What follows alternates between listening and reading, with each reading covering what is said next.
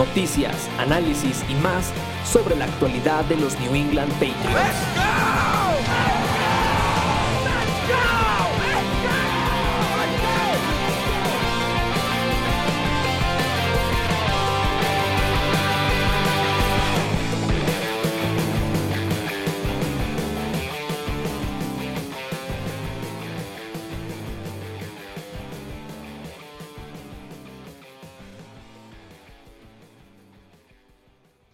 Hola, ¿qué tal amigos? Muy buenas eh, tardes, noches, días, según nos estén escuchando. Bienvenidos al podcast de Nación Patriota eh, en este regreso de semana de descanso.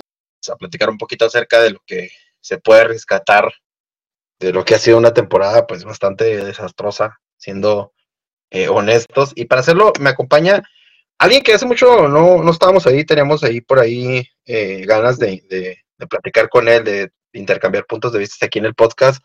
Tremendísimo Watson Medrano, Tremendísimo, Watsi, ¿cómo estás? ¿Qué onda, chava? Muy bien, emocionado, ya contento, ya nos pusimos a chambear ya en el podcast. Y pues claro, ¿no? También ya regresamos al estrés del domingo, ¿no? De ver a estos New England Patriots que, vaya que sí, se han sacado bastantes temas interesantes estas semanas. Sí, como bien lo comentas, a, Watson, yo creo que una de las eh, cuestiones que ahorita todo el mundo está hablando en, en cuanto a a los Patriots ya están las pláticas tristemente eh, del draft. Em, obviamente, eh, esta semana de descanso le sirvió al equipo para pues, intentar buscar eh, soluciones a largo, mediano y corto plazo, creo, en lo que se refiere a la organización, cuál es lo que van a de ahora en adelante valorar en la posición de mariscal de campo y en otras tantas posiciones ha dejado mucho, ese viaje a Alemania le costó mucho al equipo, termina costando trabajos, termina probablemente costando posiciones, aún no lo sabemos todavía, termina costando obviamente una derrota en eh, territorio eh, recientemente adquirido los derechos de parte de la organización eh, de los Patriots, presidida por el tremendísimo Robert Kraft, entonces, eh, pues se pierde mucho en Alemania, se regresa, se vienen los Giants, un equipo que está igual en igualdad de condiciones, muchas dudas eh, acerca de qué es lo que sigue para la organización en la posición de mariscal de campo, entre otras. Aguantín, eh, el estado del equipo después del regreso, después de las pérdidas, ¿cuál es el panorama general que tú ves de, del equipo en este momento? Yo veo un equipo que ya está pensando 2024 full time y viendo reportes de que si quieren iniciar a Bailey Zappi, a Malik Cunningham, a Will Greer, que si tú llegaste a ver un partido de Will Greer, fue hace como 4 o 5 años, entonces ya te hablo un poquito de la situación en la que está Nueva Inglaterra o en el modo en el que se puso la franquicia. Entonces para mí es ya básicamente un tanking no tan descarado, pero es un tanking que se deriva de malas decisiones de draft, malas decisiones en agencia libre y sobre todo lesiones de lo poquito que tenía talento. Para mí este equipo de Nueva Inglaterra está más pensando en qué hacer, inclusive ya hablábamos de que eh, ya cuando íbamos con récord me parece que era de 2-6, 2-4, ya se hablaba de que en las oficinas les preocupaba un poquito más el hecho de seguir perdiendo, buscar una mejor selección, a estar buscando triunfos que te dejen en la media tabla, que sería como del pick 15 al pick 20 del draft. Entonces, por ese lado creo que ya Nueva Inglaterra lo aceptó. También ya estamos como que preparando la salida de Bill Belichick, ¿no? Ya se reporta que eh, los Washington Commanders son como que el, más interesado en él, eh, los Chargers, los Cowboys incluso. Entonces, ya llega un punto en el que Nueva Inglaterra está pensando en dinamitar todo y ver qué sucede en 2024, que creo que es donde vamos a tener que estar hablando más adelante a lo largo de la temporada. Sí, como bien comentas, yo, creo que todos los puntos en los cuales este, la organización debe estar, digo, pensando, eh, obviamente lo que se tiene a, consideración en el futuro de Bill Belichick, algo muy comentado, yo probablemente, Watson, uno de los principales puntos eh, en este momento que se discuten es ese, es mucha gente eh, apela hacia el tiempo en el que él ganó, apela hacia la longevidad, apega hacia el conocimiento, apega hacia pues varias cosas que al fin y al cabo no se han visto durante los últimos, últimos años. eh, ¿cuál es tu, tu take, cuál es tu opinión en general respecto al futuro de Bill Belichick en específico con los New England Patriots previo al inicio de esta ya recta final de, de, la, de esta temporada? Mira, la verdad es que desde que salió el reporte de que se iba en el juego de Alemania, a mí personalmente, lo hablábamos en el grupo de, de, WhatsApp de Nación Patriota, era un poquito más falta de respeto a lo que ya había hecho para la franquicia. O sea, no cualquier equipo tiene un head coach por casi 30 años y no cualquier equipo supo eh, explotar las capacidades de un coach que en su momento llegó con dudas, llegó con un paso muy eh, gris en Cleveland, estuvo por ahí en conversaciones, ¿no? Para ser head coach de los Jets, pagaste selecciones de draft por traerlo, entonces en ese sentido tenías que darle cierto respeto al tipo que construyó un equipo ganador a pesar de muchas críticas. Y en mi punto de vista, el hecho de que digan que pase lo que pase, se va en este 2024, yo creo que es un final justo para ambas partes. Por un lado, Nueva Inglaterra tiene que ya empezar a hacerse la idea de buscar otro proyecto, hacer algo diferente, porque ya pasaron los años de gloria, ahora vienen años en los que tienes que construir un equipo nuevo. Y por el lado de Luis Belichick, a mí me encanta la idea de que Bill busque un equipo que realmente lo necesite. Digo, ya eh, te di unas opciones, pero por ejemplo, los Chargers para mí eh, si Bill Belichick llega, es, un campeonato muy posible incluso. O sea, yo creo que eh, Bill Belichick en otro equipo más rodeado, obviamente tiene que ser una situación perfecta para que Bill eh, no tenga que sacrificar ya tantos años, que no le quedan tantos en la NFL. tiene que ser así. Entonces, para mí, la idea simplemente de ya plantearse en buscar un sucesor para Bill Belichick es la correcta, porque él no es el indicado para iniciar otro proceso largo que nos lleve al éxito como ya lo fue en las décadas pasadas. Entonces, por ese lado, para mí perfecto.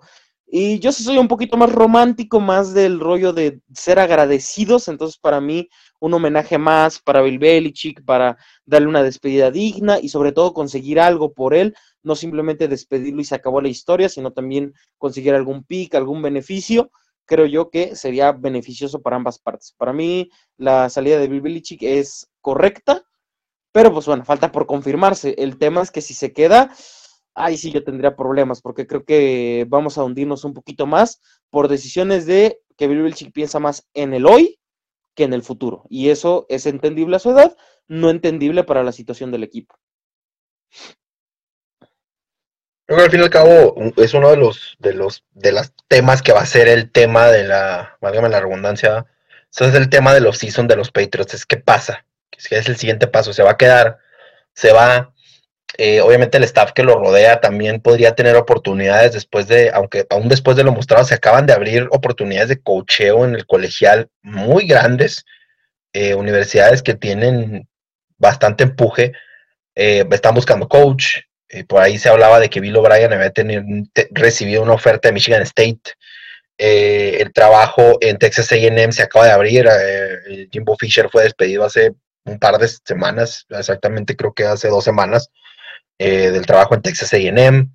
Eh, se dice por ahí, se comenta que eh, Jim Harbaugh va a regresar a la NFL, entonces va a quedar vacante la, opción de Michigan, de lo que representa Michigan en el Big Ten, y más lo que se viene para el, para el Big Ten con las, muchas incorporaciones de otras universidades, la competencia va a estar a tope en, esa región, entonces, entre otros, por ahí, entonces podría ser oportunidades tanto para, para eh, como les comentaba Bill O'Brien, por ahí Jared Mayo, eh, no ha sido head coach, se habla de que él podría ser el relevo que esperan eh, tenga, pero al fin y al cabo, si no se da y Bill Belichick termina quedándose, tal vez Jared Mayo opte por buscar una oportunidad de head coach en, en, el, en colegial, entonces se viene otra desbandada probablemente de entrenadores en New England. Ahora, por la mañana reportado el buen Enrique en nuestra página de Twitter que les eh, invitamos a seguir eh, acerca de que una visita por ahí a Ivan Fierce estuvo en, los entrenamientos eh, cerrados el día de hoy con, los Patriots, digo, bajo techo, no puerta cerrada. entonces habla de que Bill Belichick está buscando cualquier opción para, para, buscar una ayuda, un empuje, un coach este que también tuvo mucho que, ver en, el desarrollo de corredores, algo que se ha visto medianamente decente con el equipo. Y como bien lo comentas a Watson, pues eh, va, a ser una tremendísima decisión el hecho de decir si se va a quedar o no que va a Bill Belichick y quién se va con él también. Porque estamos de acuerdo, yo creo, Watson, no sé qué piensas tú, de que también probablemente sus hijos se vayan junto con él o crees que se queden en New England. No, o sea, es paquete completo, o sea, no, no creo que Bill Belichick vaya, vaya a un equipo sin, pues, hacer acto de nepotismo, básicamente, o sea, de traer a los suyos, digo, en Nueva Inglaterra ya se vio un Matt Patricia como cinco veces en la franquicia, ya se vio a un McDaniels, Bill O'Brien, o sea, ya entiendes que Bill Belichick ya tiene a su gente, ya sabe con quién va a trabajar y evidentemente se va a llevar a sus hijos, no va a dejar a Steve Belichick a básicamente recoger balones y no ni siquiera acercarse a ver los entrenamientos de los Patriots. Entonces otra cuestión hay que, que también hay que tener a consideración. En cuanto a lo de Mark Jones, Em, criticadísimo, con justa razón, probablemente. Eh, se sigue, siguen las preguntas y, las cuestiones acerca de que si el equipo no lo está arropando, hay gente que hace más con lo que tiene, el cocheo depende mucho. Hoy escuchaba a, platicar a, a, Evan Lazard acerca del desarrollo de, un querido tuyo y de hecho también de ahí parte la invitación eh, de aquí al podcast de que, de que estuvieras hoy con nosotros, a Watson de CJ Stroud. Se, comentaba, se comenta mucho de que gran parte de lo que, tiene, que están realizando los Texans eh, tiene que ver con el trabajo que están realizando tanto como, eh, el head coach, como el head coach de Michael Ryan al traer al coordinador ofensivo que se encuentra en este, eh, en este momento en los Texans y tanto como el staff que tiene detrás de él, que ha sido un complemento perfecto, que son tipos que entienden qué es lo que tiene que ofrecer CJ Stroud y tratan de acomodar las cosas con un enfoque un poco más fresco a la ofensiva. Los, los históricamente los, eh, mariscales de Ohio State han tenido problemas a la hora de adaptarse. Se considera un sistema ofensivo muy simple y a la hora de que pase la transición a la NFL les, les cuesta al igual que a los de Alabama por ahí, por ahí este, tú podría ser la excepción, pero está también con un tipo que sabe de ofensivas como McDaniel. Esto viene a consideración de que también es uno de los cuates que consideraban para el trabajo en dado caso de que Bill Belichick saliera del equipo. ¿A qué viene esta situación? Mm, eh, los entrenadores que hacen ver bien a mariscales jóvenes es raro que realmente duren en el puesto, generalmente rápidamente son tomados por otras organizaciones dos cosas. Es McDaniel realmente le hizo mucho, mucho más falta a Jones para seguir con su desarrollo. O realmente, en tu opinión, a Watson, y viéndolo desde la perspectiva de CJ Stroud en este momento, es, realmente Mac no era tan bueno y no había tanto que sacarle de él, estuviera quien estuviera detrás de, él ayudándolo. Pues mira, yo sinceramente creo que Mac pudo haber sido un coreback que te pudo haber jugado unos 5 a 8 años como titular, un titular promedio. O sea, creo que en general no era para ser un All Pro, un MVP ni demás, sino simplemente un tipo que saliera a hacer el trabajo. No sé, tipo, eh, se me ocurre un Kirk Cousins, que es la comparación más lógica que se encuentra con, con Mac Jones. Y a lo mejor tener ciertos chispazos, momentos importantes por ahí. Un Joe Flaco, por ejemplo, comparando carreras.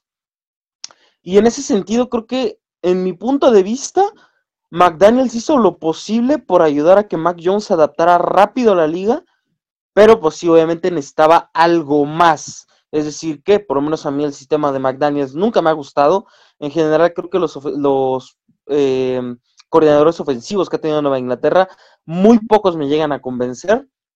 Y sinceramente, creo que un año más con McDaniels no hubiera hecho tanta diferencia. A lo mejor hubiéramos tenido un año muy similar al 2021 y 2022 hubiera sido una calca completa, o sea, el mismo resultado, los mismos números. Probablemente en este año estaremos viendo lo mismo que hemos visto desde el año 1 de Mac, que digo, es mejor que la perspectiva que tenemos de él en este momento.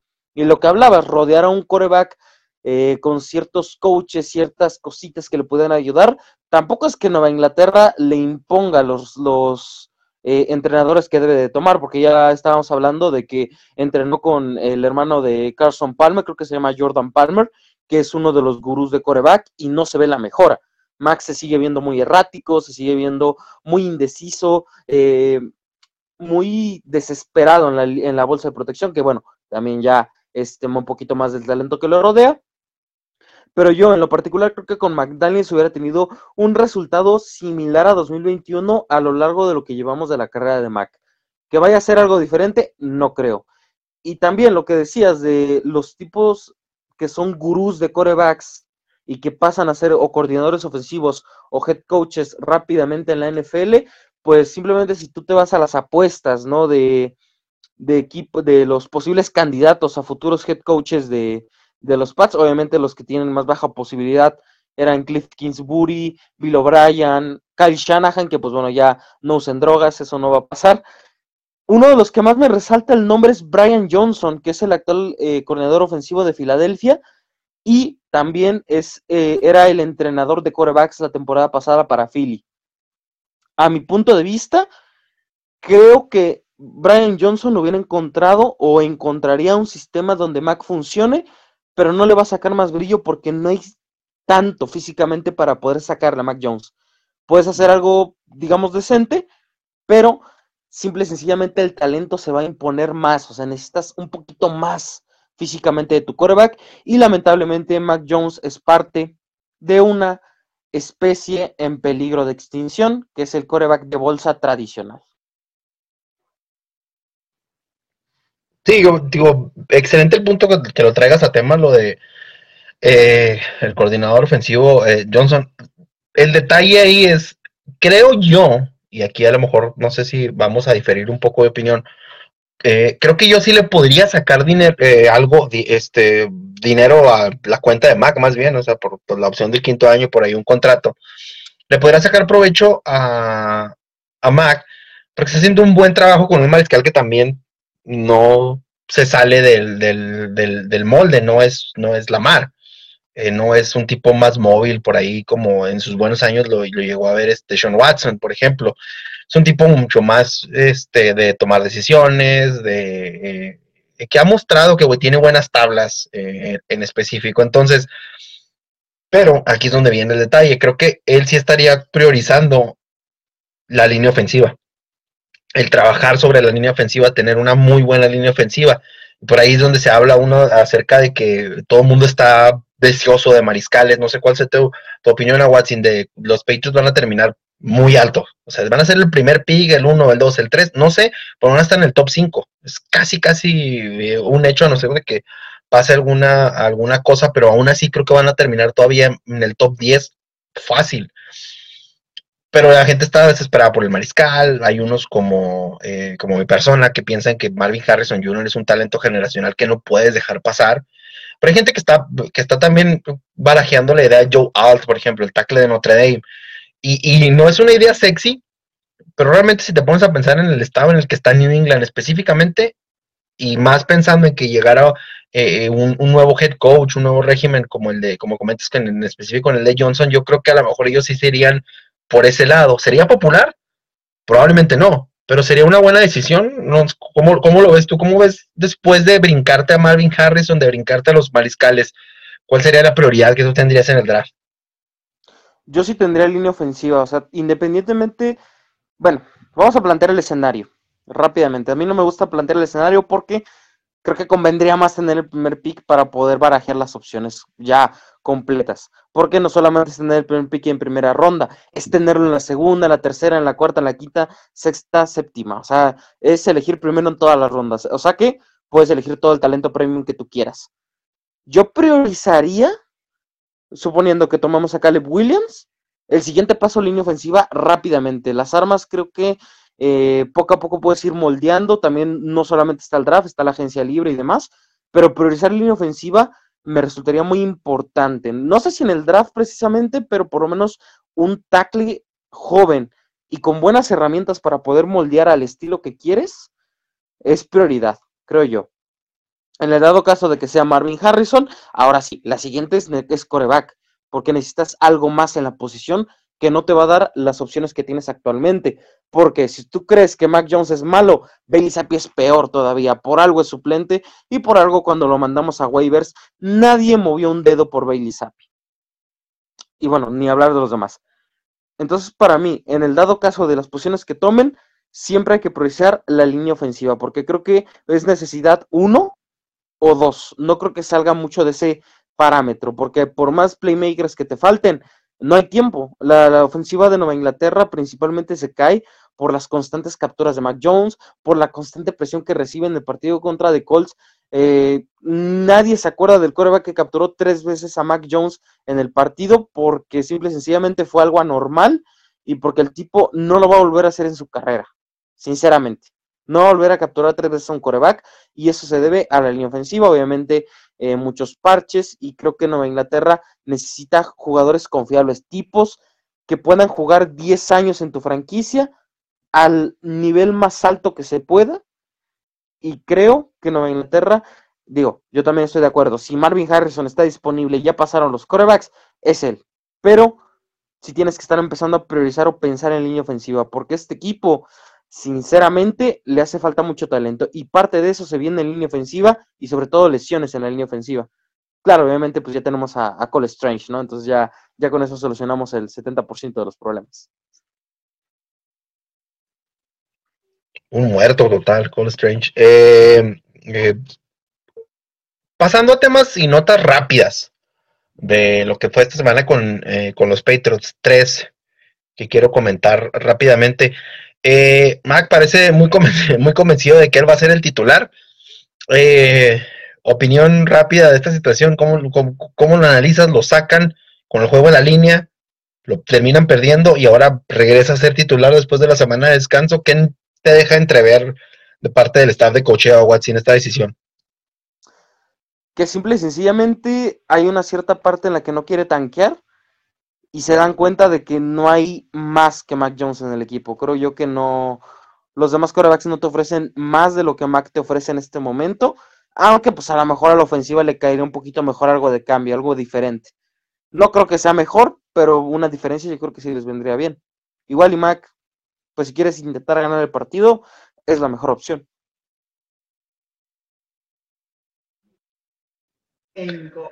La situación del, Trent Brown, eh, en esta semana por ahí estuvo publicando algunos tweets, estuvo hablando de que estuvo una situación personal con un tío que falleció eh, y obviamente dejó entrever su molestia acerca de mm, eh, ser criticado por no estar supuestamente comprometido con el equipo.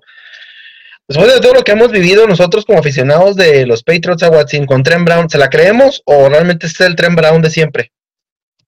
Es que es el Trent Brown de siempre. No, no sé cómo le hace. Es el típico compañero de trabajo que si es de trabajar duro, si es de quedarte tiempo extra, si es de eh, ahora sí que aventarte una, buena camotiza en el trabajo, es el tipo que siempre encuentra una excusa. Siempre. O sea, no importa que sea, siempre se le muere el pez, se le muere el tío, se, eh, se le rompe una uña. O sea, Trent Brown es el mismo de siempre. El tipo cuando está en el campo sano y concentrado, top 5 de la liga. Cuando está en su modo Trent Brown en los Patriots, eh, pues no esperes mucho. Yo sinceramente ya, ya es lo mismo con Trent Brown. No creo que sobreviva eh, más, de, más allá de, de esta temporada. Pero es lo mismo. O sea, realmente no. No, yo no le creo las excusas, la verdad.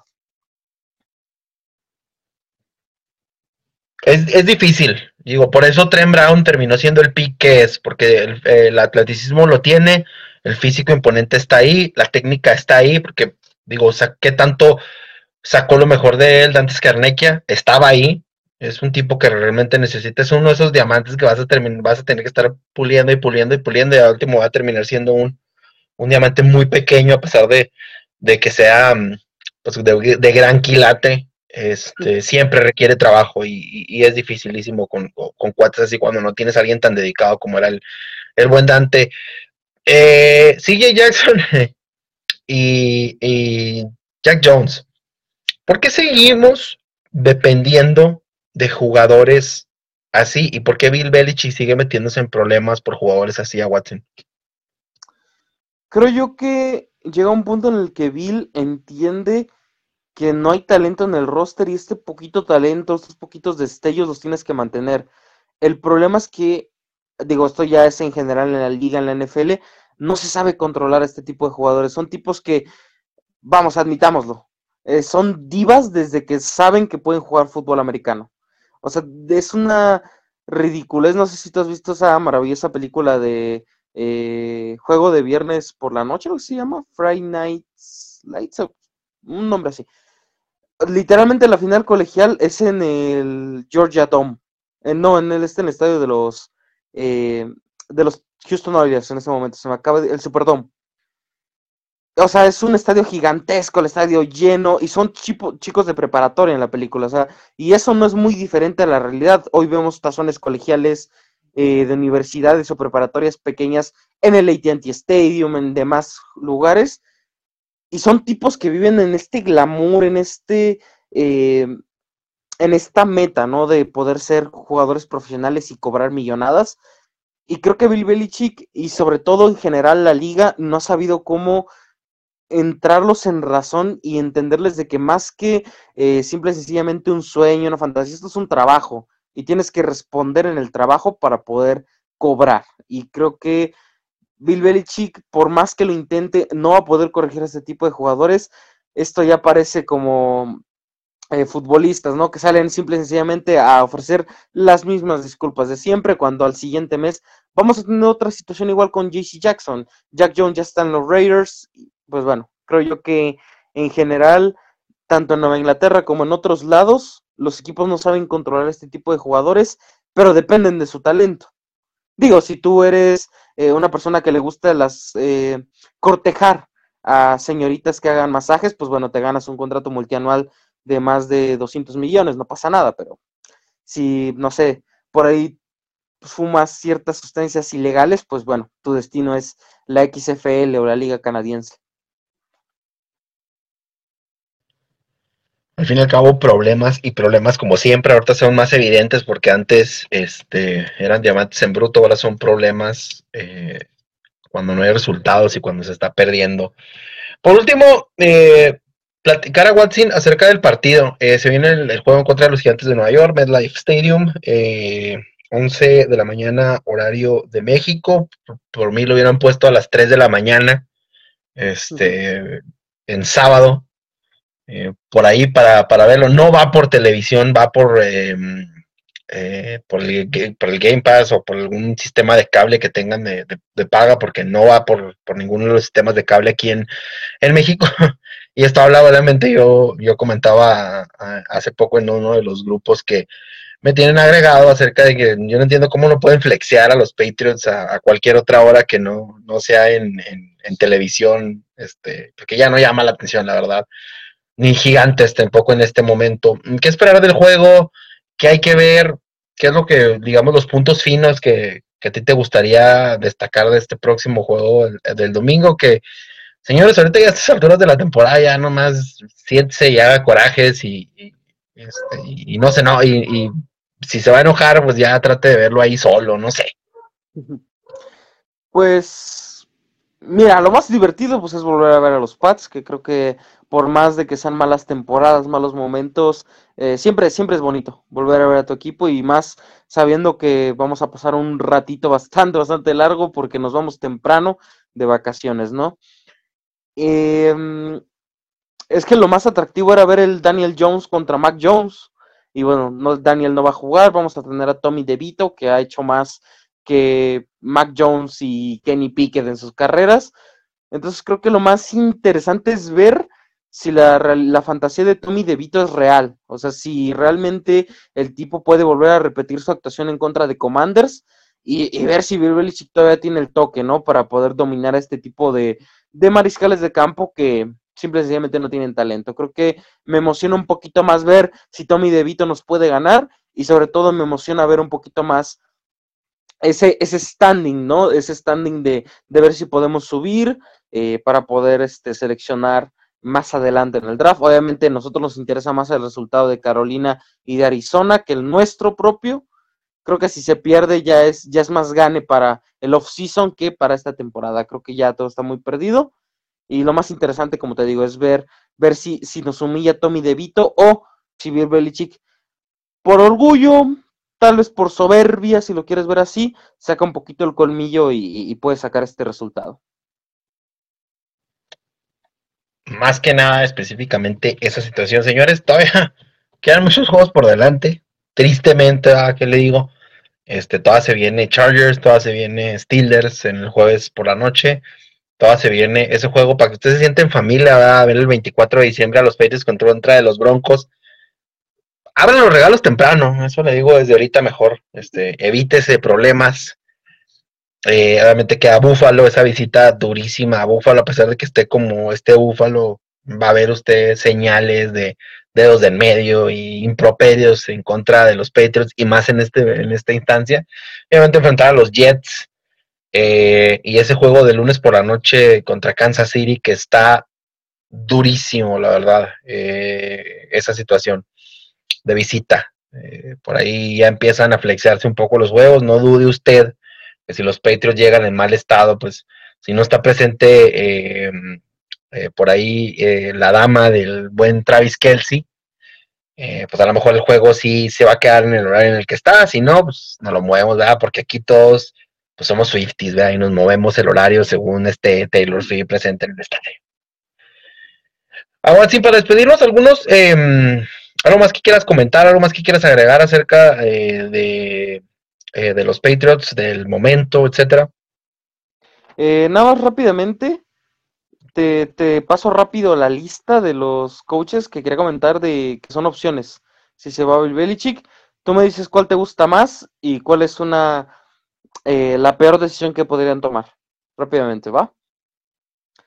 El primero es Gerard Mayo, Mike Brable, Jim Harbaugh, Eric Bienemy, Brian Johnson, Bill O'Brien, Cliff Kingsbury y Cal Shanahan según las apuestas.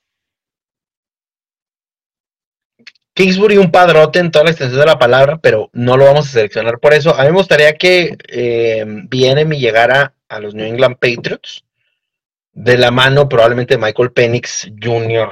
Eh, esa sería una combinación realmente ganadora porque obtienes a un coach que está, sabe trabajar con, con, con cuates así. ¿Por qué? Porque usted me va a decir ahorita, ah, es que Caleb Williams y es que tiene esas similitudes por ahí con Mahomes, etcétera. No. Algo de lo que dudo mucho de Caleb Williams es ese liderazgo que se necesita, que Mahomes tiene de cierta manera, y que obviamente es un tipo que es clutch. Y Michael Penix Jr. es clutch. Y eso no se lo puede quitar ni las lesiones, ni nada. Para mí, mí con un mariscal como Penix que tiene liderazgo y que tenga ese toque clutch, ese dog, como dicen los americanos, eh, en él, como tiene el buen Watson también. Eh, ese es lo que, lo, que necesita New England, para mí en lo personal, mi tremendísimo Watson. Sí, yo también voy por Eric Bienemy. El mariscal es opcional, porque Eric Bienemy ya hizo ver bien a Sam Howell. Sí, es un punto, es, es muy, muy, muy buen punto. O sea, el hecho de que realmente tiende a hacer, es y no es un tipo fácil para trabajar, o sea, ha tenido problemas, es una de las principales quejas que tiene el hecho de que, em, de que es difícil para trabajar con él.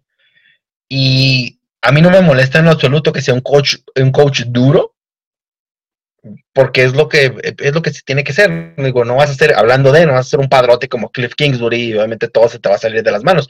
Simplemente hay que ver cómo Kyler Murray se está viendo en estas eh, jornadas a Watson. Sí, 100%. O sea, es, un tipo, eh, eh, y es un tipo que no tenemos que descartar también nosotros hablando de la lista de mariscales, pero esto ya lo veremos en episodios posteriores, que probablemente lo vemos y decimos, no, pues Arizona se va a casar y el contrato, etcétera no sabemos, realmente no sabemos qué es, cuál es el futuro y por ahí también podría ser otra opción que por, ahí por, ahí espero después tener un episodio también con el tremendísimo Watson analizando ya metidos en la agencia libre con los mariscales. Señores, agradecerle al buen Watson que haya estado con nosotros, agradecerle que nos escuchen eh, como cada semana, decirles que obviamente sigan a Nación Patriota, síganos por favor, yo sé que el equipo pues no anda bien, pero las cosas van a mejorar, ¿verdad? Este, ¿qué le digo? Aparte, se vienen eh, las coberturas del draft, se vienen nuestras coberturas de eh, lo que viene siendo la agencia libre, etcétera. Los Patriots van a estar en buen lugar, tienen para gastar, probablemente van a tener que gastar, ¿verdad? Por después del temporadón que se aventaron. Entonces, va a estar movida eh, lo que viene y obviamente, pues la cada semana la cobertura de los juegos, cada semana obviamente las noticias de los New England Patriots. Mi tremendísima Watson, nos despedimos. Muchas gracias por la invitación, sobre todo ya saben que el canal de YouTube siempre también está abierto, ahí también vamos a tener un par de temites por interesantes y sobre todo pues síganme también en Twitter como arroba becario-nfl5 y también sigan el TikTok de Nación Patriota que constantemente estamos ahí subiendo clips de mejores momentos, de mejores situaciones de los New England Patriots.